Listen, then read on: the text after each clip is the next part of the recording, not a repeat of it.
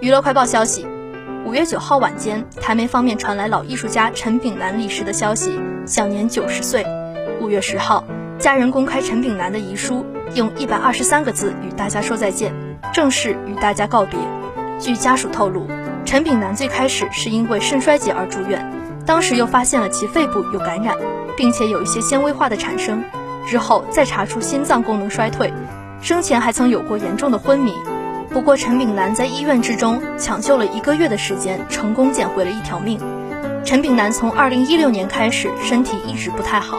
这两年先后多次进出医院治疗，在五月八号的晚饭过后，陈炳南突然失去了意识，在家中安详离世。